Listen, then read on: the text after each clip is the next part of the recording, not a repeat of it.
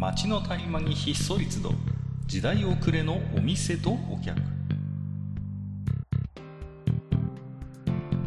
タバコ取り出し足を止めても聞こえてくるのはざれ言ばかり。煙の先に何かあるのか空っぽなのか。ようこそマッチ横丁へ。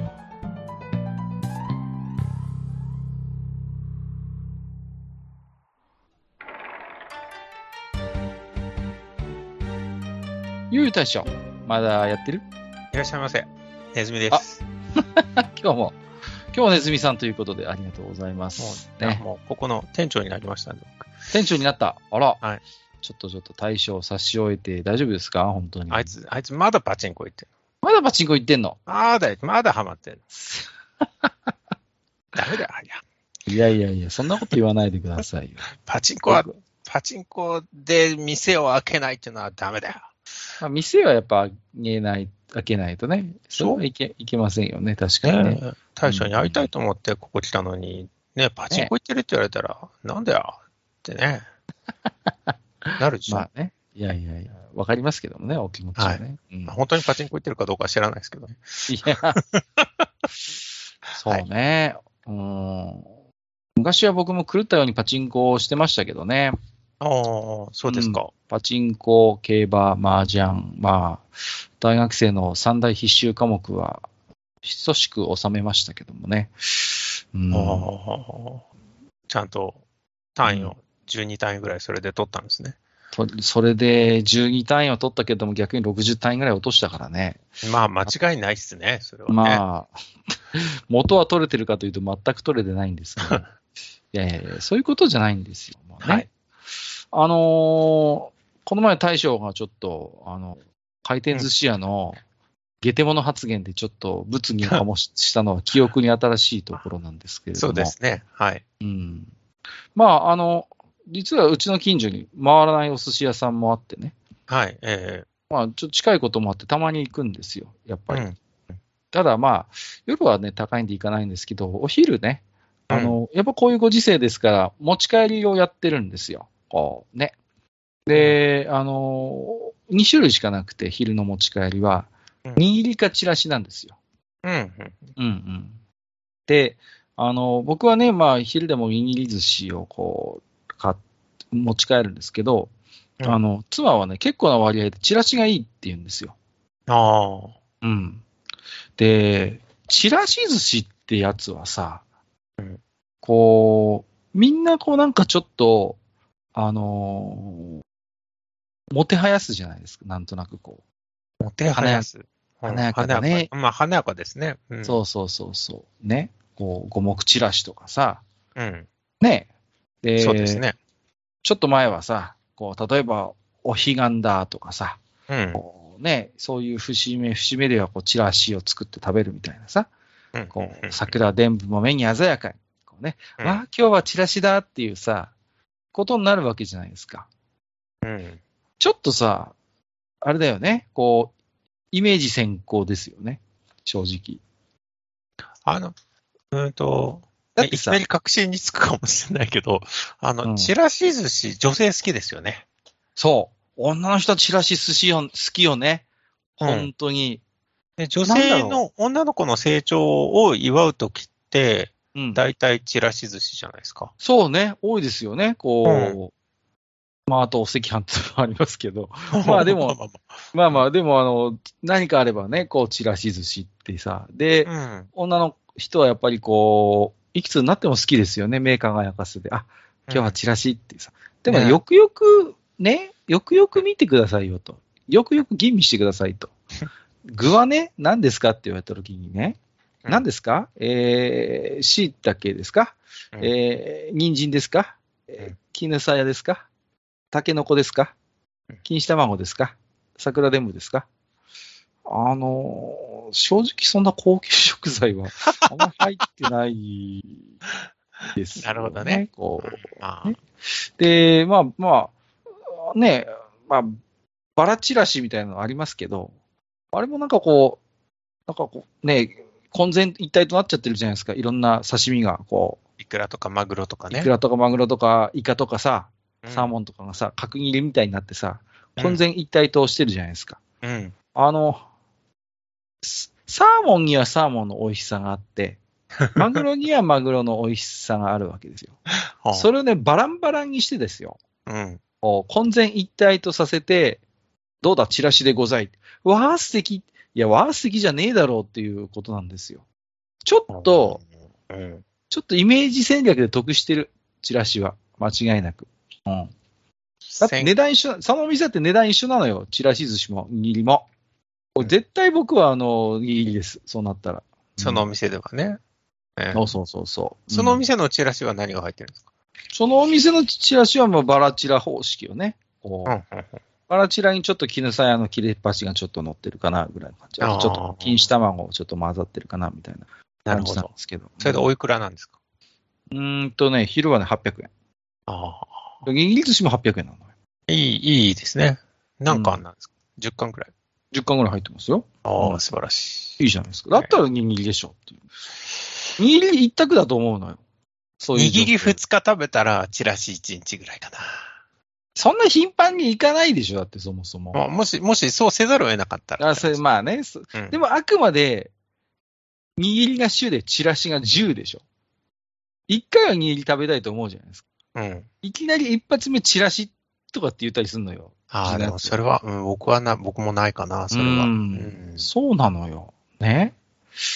で、チラシ寿司っていうのはちょっと僕の中で疑惑もあってね、こう、はい。あの、お寿司屋さんのチラシ寿司ってのは、要はあの、ネタを切った切れっ端をうまいことこう、ね、寄せ集めて 作ってんじゃねえのかなっていう、こう、お魚ってさ、別にね、真四角じゃないから、うんお寿司でこう、ネタを切ってても、切れっ端は当然出るわけですよね。うん。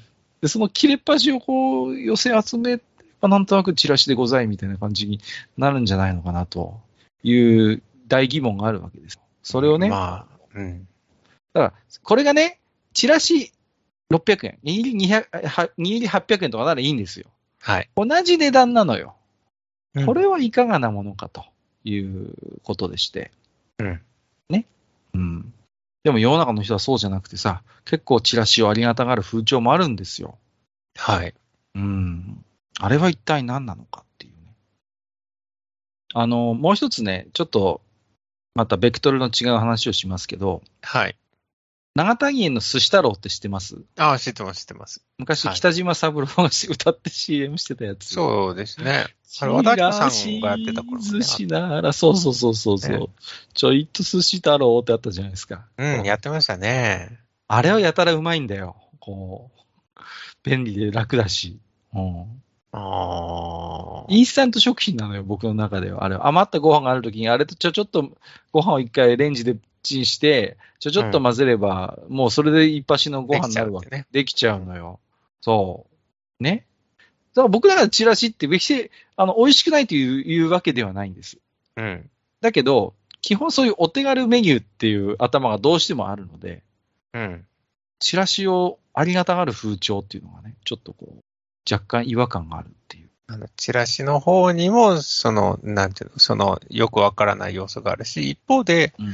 こう、握りの方には、冠がついてるようないいものなのになんでそっちを選ばないんだっていうことってことだよね。うんうんそうですね。うん。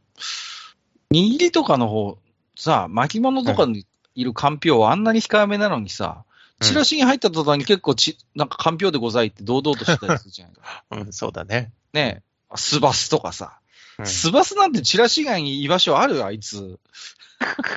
うんああいうさ、なんか、チラシ寿司ってなんかさ、まあさっき言った椎茸とかもそうですけど、まあ決して高級食材じゃないよねみたいなやつがすごいこう大きな顔して入ってるっていうね。ああ、なるほどうね。ん、あそうそうそうそう。錦糸卵にしてもさ、ねえ、さ桜伝舞にしてもさ、うん。どうなん？だから、寿司屋のバラチラシもそうだし、いわゆる五目チラシも、なんかね、みんな、チラシ寿司っていう名前、ネームバリューうん。に影響を受けて、ちょっと本来の実力以上の評価を受けてるのではないかとなるほど。うんいう気が拭えないんですよ。みんな騙されているぞと。騙されてますよね、本当に。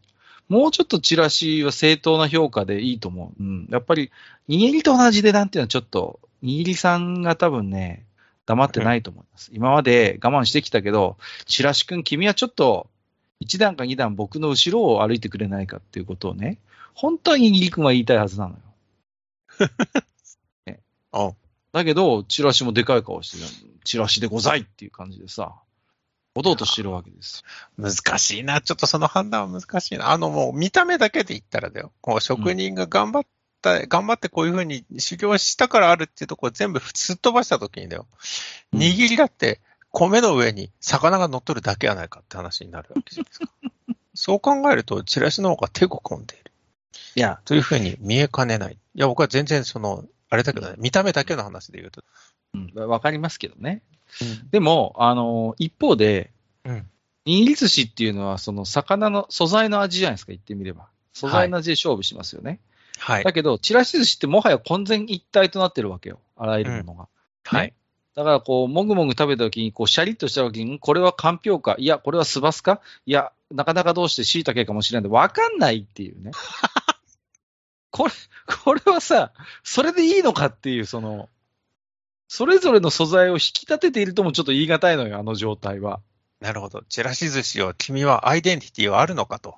そう。チラシに入ってる具材のき君たちは、うんそれでいいのかと俺は一人一人に問いたい。スバス君に問いたい。かんぴょう君に問いたい。しいたけ君に問いたい。高野豆腐君に問いたい。君たちはそれでいいのかと。うんそんなね、多分チラシ寿司を食べてる人は、あ、今、スバス噛んだな。あ、今、かんぴょうが喉を通ったなって。いちいち意識しませんよ。うんチラシを食ってるの一言なのよ。それは。なるほど。うんね。お寿司を食べてる人は今、あ、俺マグロ食ってるな、あ、ねっとりした油が美味しいな、あ、イカ食べてるな、このコキコキとした食感が楽しいなってさ、その瞬間はそのネタに集中してるわけですよ。マグロにしろ、イカにしろ。うん。どうですか？チラシ食べてる人。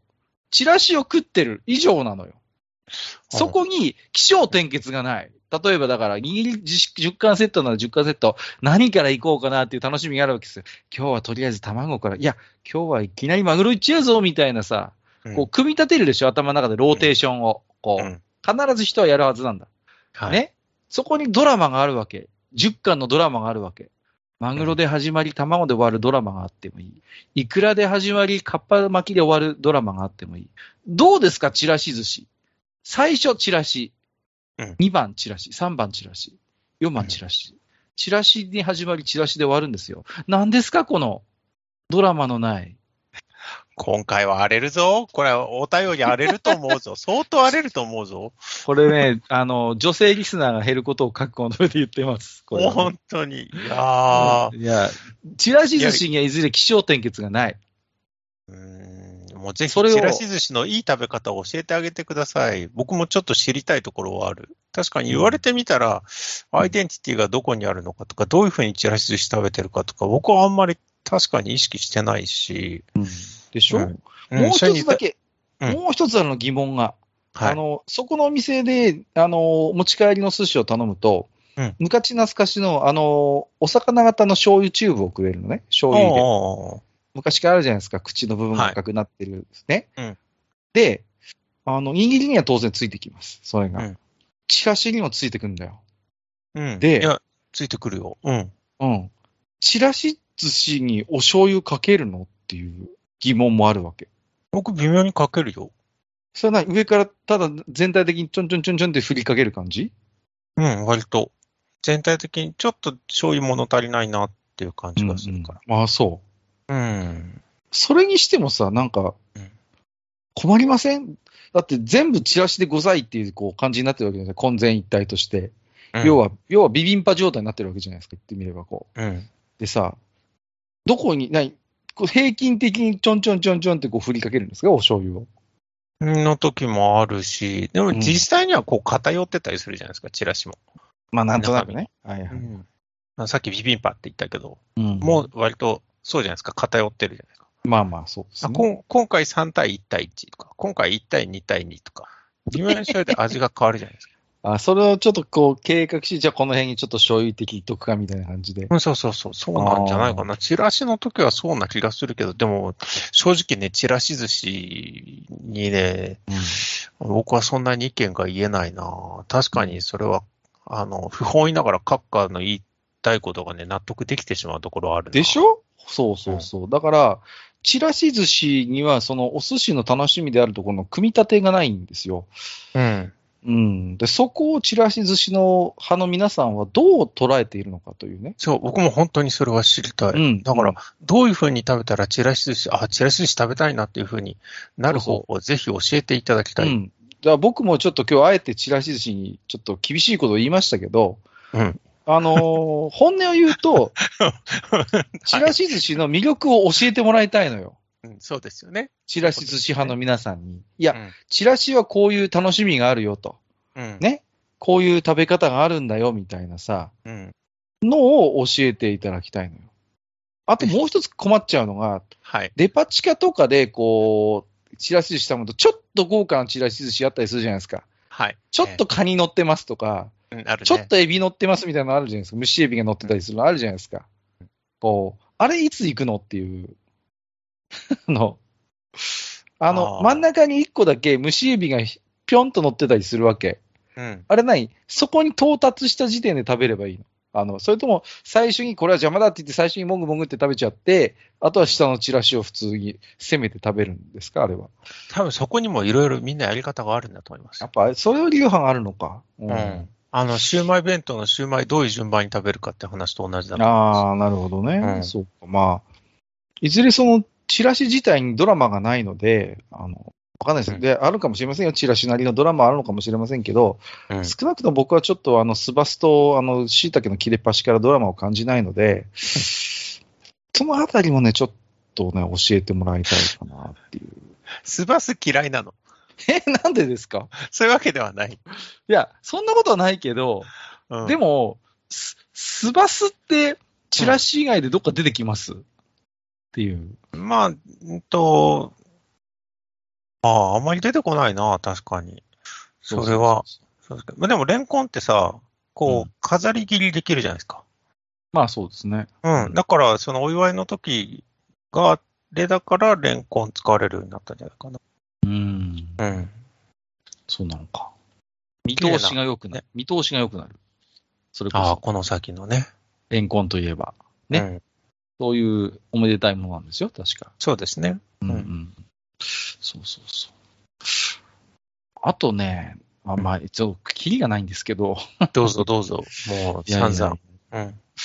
あのーな、なんて言うんですかね、あの、ご、あ五目チラシの、うん。なんかこう、バランスが良くないときは、皆さんあれ、もう一回再配置するのかなみたいな。例えばこう、錦糸卵が右半分にしかついてねえみたいなこともあったりするわけじゃないですか。上に乗ってねえって。うんそういう時は皆さん、まず錦糸卵を均等にこう慣らしてから行くのか、うんあえてそのままこう食べていって、錦糸卵ゾーンに入るのを楽しみながら食べているのか。うん。そんなの関係ねえっつって、もういきなり真ん中がぐちゃぐちゃぐちゃってこう 引っかき回して食べるのか。うん。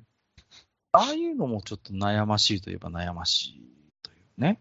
うんあと、あのー正直よくわかんない具が入っていがちっていう、これなんだみたいな。何の切れっ端だこれみたいなさ。ありません？はい、言いたいことはわかりますよ。これなんだろうって。謎、謎の具材が入ってんのよ。ちらし寿司って。で、あれ皆さんよくわかんないなりに食べてますけど、気になんないかなっていうのもあります。なんか食感不思議だな、みたいなやつ入ってたり。そうそう。たまにコリコリしたの入ってる。あ、何これみたいな。ありません、ねなんかたまにこう。緑色のやつとかでね。そうそうそうそう。うん。これ何みたいな、あの、ちらし寿司だからこそ存在を許されてるような、あのそ、あれは一体何何かっていう。うんこれ一体何だろうなと思いながら箸ですくい上げるんだけどさ、結局わかんないって。食べてみてもわかんねえみたいなさ、こ吹きの塔じゃない？ちなみに。う。入る吹きのとちらし寿司。吹きの塔、吹きの塔入る。だって3月でしょ？食べるんだって。ひな祭り。うんまあ、ひな祭りの時ちょうど雪解けの頃だからうん。そうかわかんないけど、吹きの塔じゃない。たまにさ、果物入ってるのない？ある、あるあるある、食べたことある。あれもおかしいと思う。うん。これ絶対缶詰のみかんだろうっていうのはあない。絶対シロップ漬けのやつ入れただろそうそうそう、あるある。う。ねあとね、僕、大人になってもいまいち好きになれないのは、あの、破山椒です。ああ。破山椒入ってたりするでしょ？こう、ちょっといい店的なそうですね。五目チラシってさ。うん。合うか？っていうね。もう散々な言われようだな。単純に僕は嫌いなだけかもしれませんけど、あの、木の芽とかさ、入るでしょ？あと、うん。ね合うか？っていう。彩りだけだろ、おめえはっていうさ。よくわかんないのがいっぱい入ってる。そう、だからそういうさ、あの、混然一体となってることをいいことに、なんかいろいろ、なんか混ぜ込んでねえかっていう、そういう、こう、ちょっと、疑惑もあるんですよ。いろいろ疑惑があるのよ、あの子は。別にもったいないから、はあの、魚の端っこの方も入れてやれみたいなね。そうそうそうそう。ね。あるし、そう。桜伝部は本当に必要なのかっていう問題もあるわけよ。あの甘いやつ。うんうん。桜伝部も確かに他であんまり使われないですよね。でしょ、うん。だ完全に桜伝部はあれだよね。ちらし寿司に依存して生きてるよね、あの子は。うん。あるいはお弁当かって感じだよね。取引先の、だって普通のお弁当にあんま入れないでしょ、桜伝部。最近はそうですね。昔三色弁当とかよくあったじゃないですか。あった。あったね。卵とそぼろと。卵とそぼろと、きうんあの、桜伝部。うん。でも、やっぱりこう、ご飯のお弁当にピンク色っていうのはさ、桃色ね。うん。うん、ねちょっとね、だだから、あの子のもう本当に多分、取引先の9割5分ぐらいは五目チラシじゃないですか。うんう。んそう、なのかな。だけどさ、うんだけどスーパーに行くと必ずあるでしょ、桜伝部はさ。売ってますよね。売ってますよね。だから、うん多分ね、熱熱心なファンはいるんだよね、多分、桜伝部はさ。もう桜伝部毎日食べていかないと生きていけないっていうね。多分ね、五目チラシの時に桜伝部が入ってないと怒り出す人がいるんだと思うんだ。一定割合で。桜伝部が入ってないじゃないか。おかみを呼べっていう人がいるのかもしれない。男の人なんだ。そうそうそうそう。おかみを呼べなぜこの五目チラシには桜伝部が入っていないのだ小一時間問い詰めたいみたいなさ。そういう人もいるかもしれない。本当迷惑な曲だな、それ。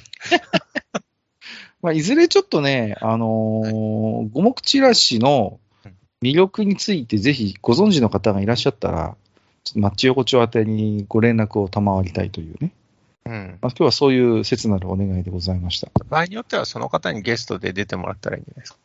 まあ、そうですね。まあ、うちの番組、ネズミさんと大将以外出たことないんですけど、うんこんな番組でもよければ、まあ、ちょっとね、はい。ちらし寿司、復権っていう。ちらし寿司の弁護人として、そう。ね？ちらし寿司裁判。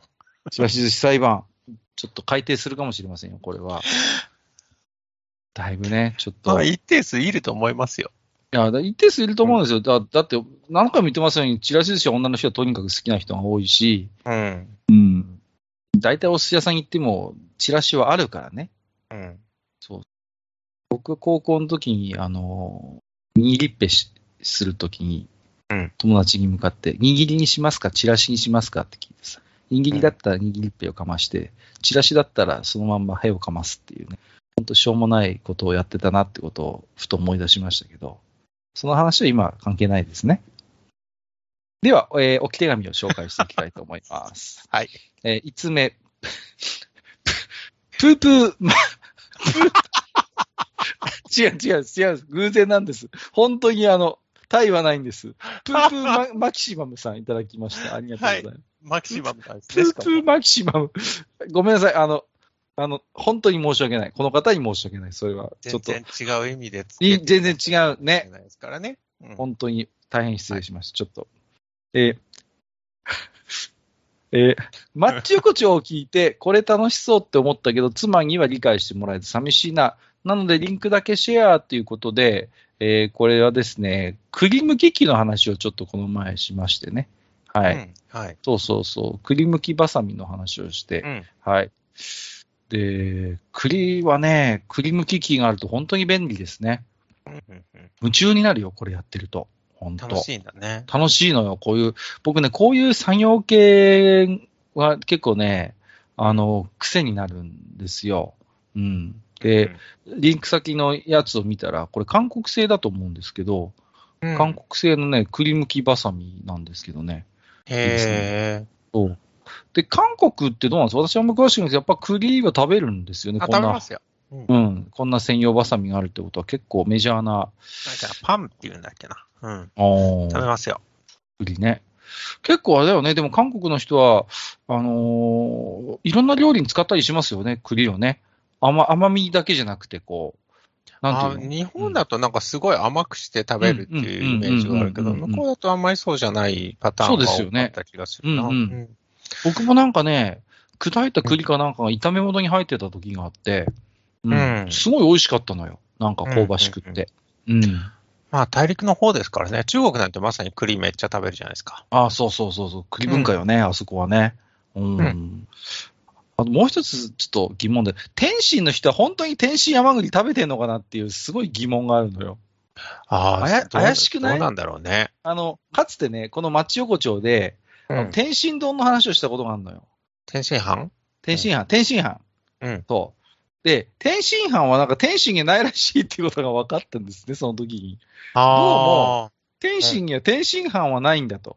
いうことは、にわかに天津甘栗も羊が怪しくなってくるわけ。あ。うん。ね。本当に天津の人は、ああいうふうにこう、なんか天津甘栗食べてんのかっていうね。あの、こうんうんう、栗からなんか桃太郎チックのやつが生まれてくる、あのマークはあるのかっていうことなわけですよ。見たことあります？栗がパッカーンってなって、なんか桃太郎みたいにこう出てくるやつ。知らない天津甘栗って言ってばあのマークじゃないですか、こう。天津甘栗って買って食べたことあります？よく駅前とかにあるじゃないですか、あこう。もう、もう大昔によく食べてましたね。あのー、親が買ってきてたから。ああ、天津甘栗を。はいはいそう。はい自分では買ってないけども。うんうんうんうん。ね。あの、天津甘栗の入ってる袋ってなんかちょっと独特だと思いません？なんかあの紙のさ、あの、ちょっと不思議な赤でさ、こう、そうそうサラサラした感じのね。うちのやつだとなんか芋い紐がついててさ、縛れるようになっててさ、うん、うんなんかき巾巾着風になってんのよ。うんあの入れ物、天津甘栗でしか見たことないなと思ってさ。うんうんなるほど。なのでちょっと、天津甘栗が天津にあるのかどうか、ちょっとこれはリサーチの必要がありますね。ありそうですね。ね結構そういうのありますよね。台湾ラーメンも台湾にないですからね。ああ、そうそうそうそう。あれは名古屋で作られたもんですしね。うん。なんで台湾って名乗ってるのか、多分なんか理由があるんでしょうけどね、それも。うん。うん。江戸前大阪寿司っていうお店お店があるんですけど。何が何だかわかんないね、それ。大阪はまず江戸前にないからね。おかしい、いろいろおかしい。うん、そう。えーと大阪、大阪寿司もよくわかんないしな。ううんん。ね、はいなんかよくわからないお店があります。はそうですね。い。えっ、と、ミフカエルさん。えー、町横丁147や。カッカさんは聖地が好きなのか。マイクラ一緒にしたらはかどりそう。あ、えっと、バルヘイムもいいかもですね。あっちの聖地はアナログ感があってやりがいがあるし、えー、少量馬は地方じゃなくて宗派でやるやらないがあるのかも。初めて見たのはサザエさんだったかなということでいただいております。うんありがとうございます。僕があの、いろいろね、あの、フルーツをこう、設置するのが好きだみたいな話をちょこっと フルーツだったかな？この時は。何の話だったかな ?147 や。ちょっとフルーツじゃないかもしれません。すいません。えっ、と、少量馬ってなんかよくアニメとかで見るけど、あんまりないよねっていう話を、この時は。ああ、その時僕いなかったっけ？いたような気がします。うんいたんじゃないかな。うん、そうそうそうそう。で、ね、あの、宗派によってやるのかやらないのかみたいな。うん。うん。どの地域だとやってる、やってないなんて話をしましたよね。そうなんです、そうなんです。ちょっとよくわかんないんですよね、これもね。でもなんかみんなリスナーさんもさ、いや、うちでもやってないです、やってないですっていうさ、本当にどこがじゃあやってんのかなっていう。ね、本当にごく一部のところなんだけども、でもそれが象徴になっちゃってるんですよね、今、うんアニメの中でね。多分ね、うんうんだから、あれをのシーンを描いている漫画家さんとかアニメーターさんの中でも実際に少量馬を本当にやってる人はもしかしたら本当に少ないのかもしれないですよね。うん。ねなんかこう、ほら、ツイッター大喜利的な感じでさ、こう、あるじゃないですか。こう、ガンプラを少量版に立ててみたいな。あれ、あれすごい好き。うん。だから、ああいうなんかちょっとこう、どうしても見た目のインパクトもあって、こううね、まあ、映えるのよね。だから少量馬っていうさ、うん。行事は。そういうものってなんかやっぱり普及していくというか、広がっていくというかね。うん、という感じはありますよね。はい。うん僕はね、真言宗なんですけど、見たことないね。あんまりこっちの方だと。うん、わかりませんね。ちょっと、まあ、ね、逆にでも、うちはうちでやっぱりこう、うん真言、真言とかをお唱えするので、なんか、他の宗派の人たちから見ると、なんか呪文みたいなの喋ってるの なんか変な宗派の人たちみたいに見られる時もたまにありますね、こああ、なるほどね。う。どうしてもね、こういろいろご法事の時とかみんなでこう、ね、光明真言とかこう、ね、うん。うん。不動真言とかお唱えしますんでね、こはい。う、ね、ノーマックサンマンだ、バーザルダンセンダー、マーカロシャーダーなんつってさ、うんこういう、そういうのみんなで合唱するわけですよ。はい。うん、そうすると、ほら、ご法事だからさ、全然違う宗派の人たちも来るわけよ。そうすると、い喋れないわけね、信言なんかのも当然やんないから、うん。ね。そうするとね、みんなが急になんか呪文みたいなの唱え始めたけど、あれ何みたいなことを後で聞かれたりすることはよくありますね。うん。うん。うん。うんうん。まあおそらく他の宗派でもそういうのいろいろあったりするんでしょうけどもね。新州、僕新州なんですけど、はいはい、はい。多いですよね、新宗はね。うん。うんで、まあ行ってた学校がね、浄土宗だったんだけど、あこの話しましたっけ？あの、歌つ、歌っていうかメロディー付きでお経を唱えるああ、喋ってましたね。そうそうそうそう。そんなのもある。りますし、そうねえーあと、やたら、やたら声がいい坊さんがいい多いっすね。ああ、そうね。うんもう普通に喋ってて倍用になってるような人いるでしょ、たまにこう。そう、いるいるいる。あれすごいよね、あれ。本当に。もでう、もう、あの、弟子を取ったとか、息子が継ぐからって言って、修行し始めた頃の声の出ていなさ。うん それがね、一年ごとにね、どんどん良くなってる。ああ、あもう、つい、もうつ、僕、だから、僕の実家うん。のその坊さんが、10年前は、だから弟子っていうか息子さんと二人でよく来てたけど、今もう一人で来てんのかな。あの、今度の法事は行こうと思ってるんで、非常に楽しみですね。ああ、いいですね。10年の成長を見に行ってやる。声のいいお坊さんのお経って聞いてて心地いいし、やっぱ何とも言えない重みがあって、いいものですよね、なんかね。そうそうなんですよね。うん完全に坊主リサイタルですから、あれ。本当に。天然であのね、倍音が響き渡る坊さんがたまにいてさ、うん。え、何マイク仕込んでんのかぐらいの感じでさ、ビリビリ耳に来るような、いりますよね。いるいる。うん。ビリビリ耳に来る人いるでしょこう。なんちょっとさ、そういう時なんか僕もね、得した気分になりますね。なんかこうね。まあ、職業病もね、僕出てくるんですけど、あの、そ、そんなう歌い方してたら絶対喉潰すよって思いながら、葬式に行くと、坊さん、坊さんのね、お経の唱え方聞いて、はいはい。絶対喉潰すよって思いながら聞くときもあるし。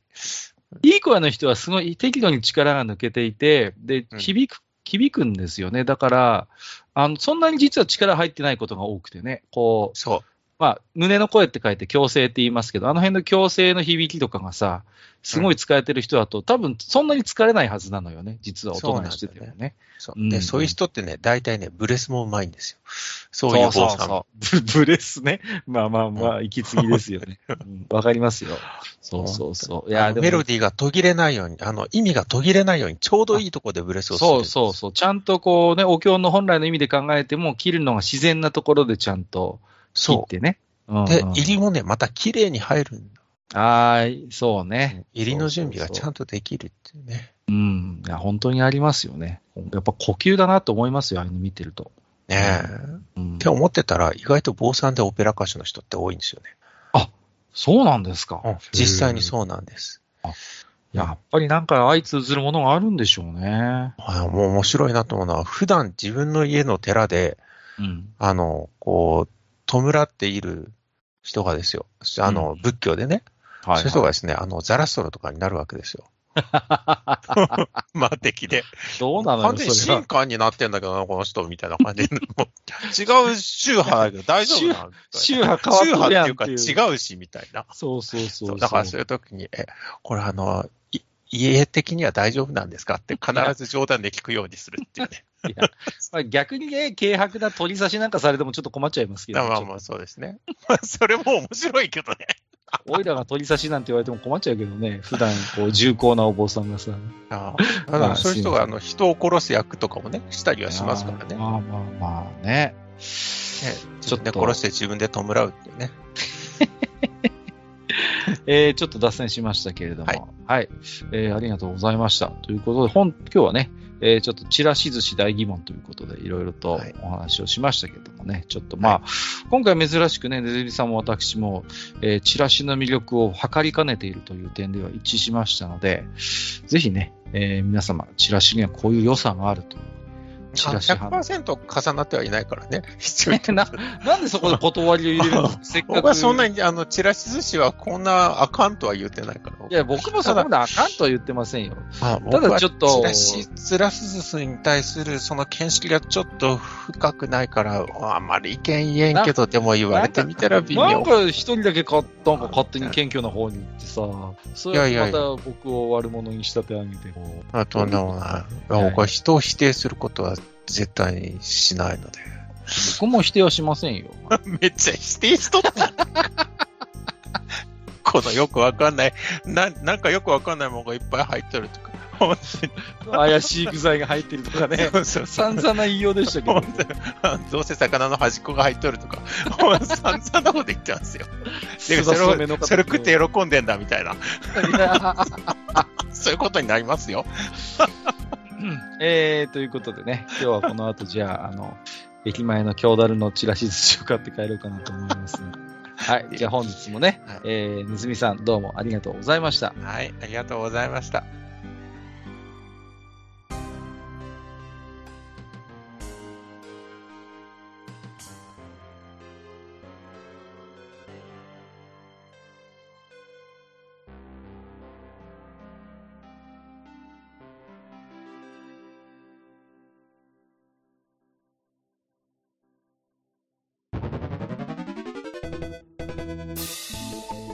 ああ、そう、大将。もう一つだけ。なんで愛想そっかしいね。うんなんでもこの町横丁、聞き手の方から置き手紙が届くそうじゃないですか。そうそう、不思議な話 いだやいやいや、別に不思議じゃないんですよ。で、えーと、どうすれば届くんですか？あーなんでも、ブログのお便り投稿フォームか、直接メールすれば届くらしい。うん。えーブログに載ってるメールアドレスに直接送ってもいいんだね。えー、何々メールアットマークマッチサイドドットネットか。mail アットマーク matchside.net ね。うん。公式ツイッターでは番組更新のご案内や予告が載るらしいし、ハッシュタグマッチ横丁をつけたつぶやきも番組で紹介する場合もあるみたいだよ。うん。じゃあ一応フォローしてみっか。皆様のお手紙、おお待ちしております。